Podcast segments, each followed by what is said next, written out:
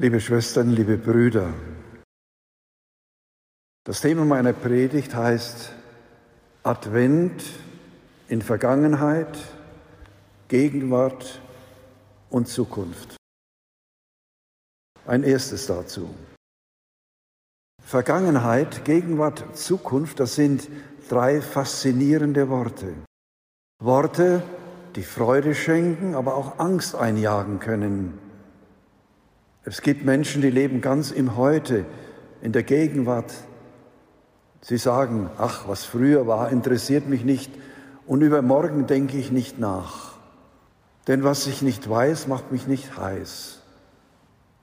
Hinter solchem Denken verbirgt sich oft die Angst vor der Zukunft. Ältere Menschen leben manchmal ganz und aus der Vergangenheit. Sie erinnern sich gerne an die Zeit, da sie auf der Höhe ihres Lebens, der Liebe und des Erfolgs waren. Mit dem Jahr früher war halt alles ganz anders, decken sie die schwer auf ihnen lastende Gegenwart zu.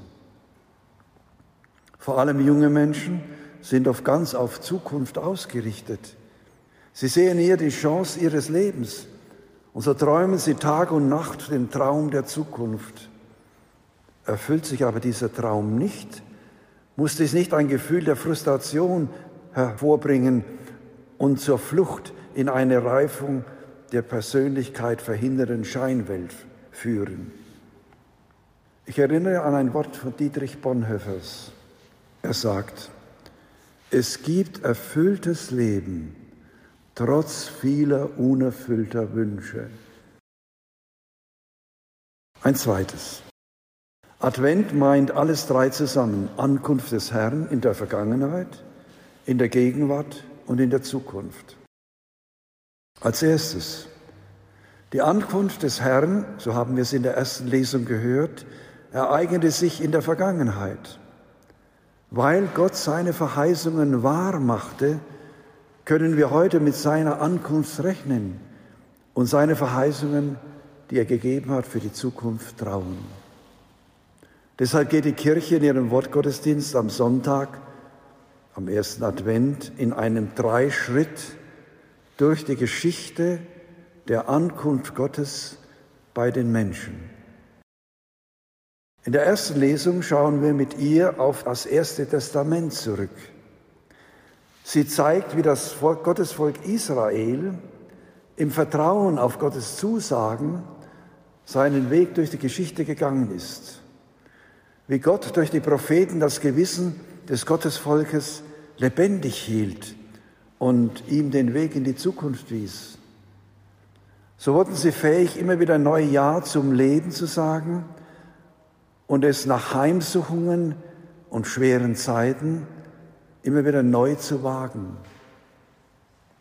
In der Lesung aus dem Propheten Jesaja verheißt Gott für die Zukunft alle Völker werden sich in der Endzeit in der Anbetung Jahwes zusammenfinden, in der gemeinsamen Anbetung werden sie zum Frieden finden und nicht mehr für den Krieg üben. Die Aufgabe des Gottesvolkes damals wie heute ist es, im Licht des Herrn seinen Weg, unseren Weg zu gehen. Es geht nicht nur darum, die Lichter am Adventskranz und am Christbaum zu entzünden, sondern als Volk Gottes, als Christen, als Kirche im Lichte Gottes, das uns in Jesus Christus erschienen ist, unser Leben zu führen. Dies meint, dass wir wie Jesus vor und für Gott leben und seine Liebe, sein Erbarmen an unsere Mitmenschen weitergeben damit sie, wie Jesus sagt, eure guten Werke sehen und euren Vater im Himmel preisen. Die Art, wie wir leben, liebe Brüder und Schwestern, und handeln, kann unsere Mitmenschen dazu bringen, Gott zu loben und ihn anzubeten. Das Evangelium verstärkt die Mahnung zur Wachsamkeit diese Mahnung ergeht durch die Autorität des Gotteswortes aus Jesu Mund. der von der überraschenden Ankunft des Menschensohnes spricht. Diese Ankunft, liebe Brüder und Schwestern, entscheidet über unsere ewige Zukunft. Das überraschende Kommen des Herrn soll uns zur äußersten Wachsamkeit veranlassen. Die Sorglosigkeit des normalen Lebens täuscht. Es fällt wie ein Kartenhaus zusammen. Und dann folgt meist und zu spät das böse Erwachen. Jesus spricht dies im Evangelium in zwei Beispielen deutlich an. Dem Augenschein nach arbeiten auf demselben Feld zwei Männer. Oder in unsere Zeit übersetzt, sie arbeiten in der gleichen Firma, auf derselben Baustelle. Oder wenn sie noch jung sind, sie gehen in dieselbe Schule, in dieselbe Klasse. Oder wenn sie an der Uni sind, an die Uni. Dem Augenschein nach malen beide Frauen mit derselben Mühle das Korn. Oder in unsere Zeit übersetzt, gehen beide in den Supermarkt zum Einkaufen, waschen beide mit der gleichen Waschmaschine, kochen Klöße und Schweinebraten, bügeln Hemden und Blusen. Aus der Sicht Gottes aber ist dennoch ein Riesenunterschied denn Gott schaut nicht auf das Äußere, sondern ins Herz. Wer nur mit den eigenen Lebensplänen beschäftigt ist, der schläft. Wer hingegen ständig mit Gott rechnet, vor seinem Angesicht und in seiner Gegenwart lebt, der ist wach und wissend. Und er wird mitgenommen in die Herrlichkeit des Menschensohnes. Ein AIDS-Kranker sagte vor der Fernsehkamera, seit ich weiß, dass ich bald sterben werde, lebe ich anders. Wenn Christen lernen, den Tod jederzeit zu erwarten und in ihm Jesus Christus zu begegnen, dann üben wir uns auf das Kommen des Menschensohnes ein. Wird er uns nicht unvorbereitet antreffen. Die Zeit unseres Wirkens ist begrenzt. Sie kann morgen schon zu Ende sein. Wenn ich mich im Advent mit diesen Fragen befasse, nütze ich die Zeit der Gnade wirklich. Früher nannten wir Advent die stille Zeit. Davon ist heute nichts mehr zu spüren. Und doch hängt unsere ewige Zukunft davon ab, ob wir auf das Kommen des Herrn bereit sind. Worum geht es? Die Adventszeit, so haben wir in der zweiten Lesung gehört, ist Umkleidezeit. In seinem Brief an die Christengemeinde in Rom sagt Paulus, wie der Christ aus der Christusbegegnung in der Gegenwart lebt und dabei die Zukunft im Blick hat. Die Stunde ist gekommen, vom Schlaf aufzustehen. Mit dem Fortschreiten unserer Lebenstage und Jahre sind wir jeden Tag dem endgültigen Heil einen Schritt näher, jeden Tag.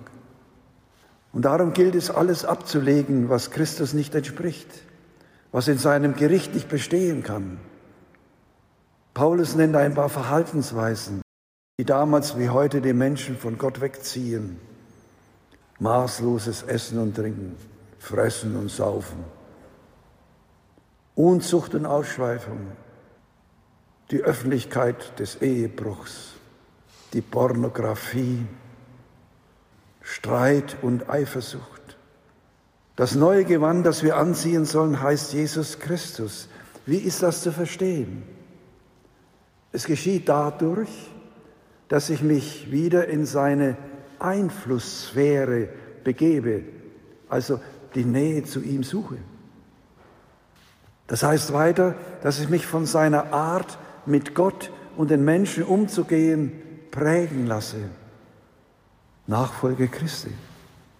Advent, Ankunft des Herrn geschieht, wenn ich Christus näher komme, wenn ich die Freundschaft mit ihm erneuere. Auch das gilt es. Nicht nur in der Ehe, dass man die Liebe immer wieder erneuert und sich das auch sagt. Auch vor Gott gilt das. Nicht Punsch und Plätzchen, nicht Stollen und Kaffee, nicht Lichterglanz in den Straßen, so schön sie sind, nichts Weihnachtsmusik in den Geschäften sind Zeichen des Advents. Nicht neue Klamotten, sondern einzig und allein, dass ich mich, sagt Paulus, mit Jesus Christus bekleide. Der Mensch geworden, gestorben, auferweckt, und von Gott zum Richter der Lebenden und der Toten eingesetzt ist. Die meisten Menschen nahmen sich früher Zeit im Advent, jeden Tag die heilige Messe mitzufeiern. Sie nahmen sogar weite Wege auf sich, obwohl sie noch kein Auto hatten. Sie fasteten, schränkten die weltlichen Vergnügungen ein. Geschlossene Zeit nannte man die Adventszeit. So konnte jene seelische Kultur entstehen, die geistliche Erneuerung, spirituelles Aufdanken ermöglichte. Unser heutiges gesellschaftliches Leben lässt dafür kaum noch Raum. Das Eingespanntsein in den Arbeitsprozess, der Lärm und die Hektik des Verkehrs auf der Straße und in der Luft bei uns besonders zu spüren. Die verführerische Anziehungskraft der Apparate mit ihren vielen Programmen und mit einer permanenten Beschallung, die Fülle des äußeren Lichts blenden und lähmen die Seele, lässt dem inneren Licht kaum eine Chance. Der gewohnheitsmäßige Druck auf den Knopf der Apparate scheint zwar Zerstreuung zu bringen, aber bringt nicht jene Ruhe des Herzens, und die Sammlung der Seele, die dem ganzen Menschen gut tun, ihn innerlich heilen und für die Gnade Gottes öffnen, für das Wahrnehmen seiner liebenden und befreienden Nähe. Wer einmal Exerzitien oder Einkehrtage mitgemacht hat, konnte erleben, dass geistliches Leben aufbaut, erquickt, wach und lebendig macht. Wie manches von dem, was wir sonst tun, unwichtig und zweit- und drittrangig wird. Schauen Sie, unser Pfarrer hat auch jetzt in dieser Zeit, wo so viel los ist, in dieser Woche Exerzitien gemacht. Solche Angebote gibt es in den kirchlichen Bildungshäusern zuhauf. Und liebe Brüder und Schwestern, Radio Horeb, EBTN und KDV bieten ständig Exerzitien, das Mitfeiern von Gottesdiensten, religiöse und menschliche Weiterbildung an. Ich habe heute den ganzen Vormittag in Passau den Adoratio-Kongress mitgemacht. Das baut auf, das hilft. Man kann natürlich auch das Radio laufen lassen ne? und hört gar nicht hin. Bei etwas Selbstdisziplin wird es möglich sein, einmal am Tag 10 oder 15 Minuten zur Schriftlesung oder zu einem persönlichen Gebet sich aufzuraffen und die Seele Gott hinzuhalten oder einfach angesetzt vom Rosenkranz zu beten an der Hand Mariens auf Jesus zuzugehen. Es wäre wichtig, in unseren Vereinen und Gruppen darauf zu achten, dass unsere Advents- und Weihnachtsfeiern wieder zu ihrem ursprünglichen Sinn finden, dass Menschen meditativ und besinnlich an das Geheimnis der Menschwerdung und des Kommens Gottes herangeführt werden. Für manche sind solche Feiern die einzige Chance in dieser lauten Welt und in einer entchristlichen Umgebung, ihre Seele wieder wahrzunehmen. Edith Stein, deren Heilungssprechung wir 1998 erleben durften, hat einmal Folgendes geschrieben. Je gesammelter ein Mensch im Innersten seiner Seele lebt, umso größer ist die Ausstrahlung, die von ihm ausgeht und andere in ihren Bann zieht. Ja, von ihr wissen wir, nach ihrer Taufe, während ihrer Tätigkeit als Lehrerin in Speyer, betete sie ganze Nächte in der St. Magdalenenkirche, der Kirche der Dominikanerinnen, an deren Schule sie von 1923 bis 1931 unterrichtete. Und heute im Adoratio-Kongress war ein junger Mann, der im Gebetshaus in Augsburg an vier Nächten von zwei bis vier Uhr Anbetung hält. Verheiratet, Anbetung hält. Sicher wäre eine solche aus dem Innern kommende Ausstrahlung das schönste Weihnachtsgeschenk, das ein Mann seiner Frau, eine Frau ihrem Mann, Eltern ihren Kindern, die Kinder ihren Eltern, der Freund, die Freundin ihrem Freund und ihrer Freundin geben können. Schöner und wertvoller als viele Sachen, die wir einander schenken.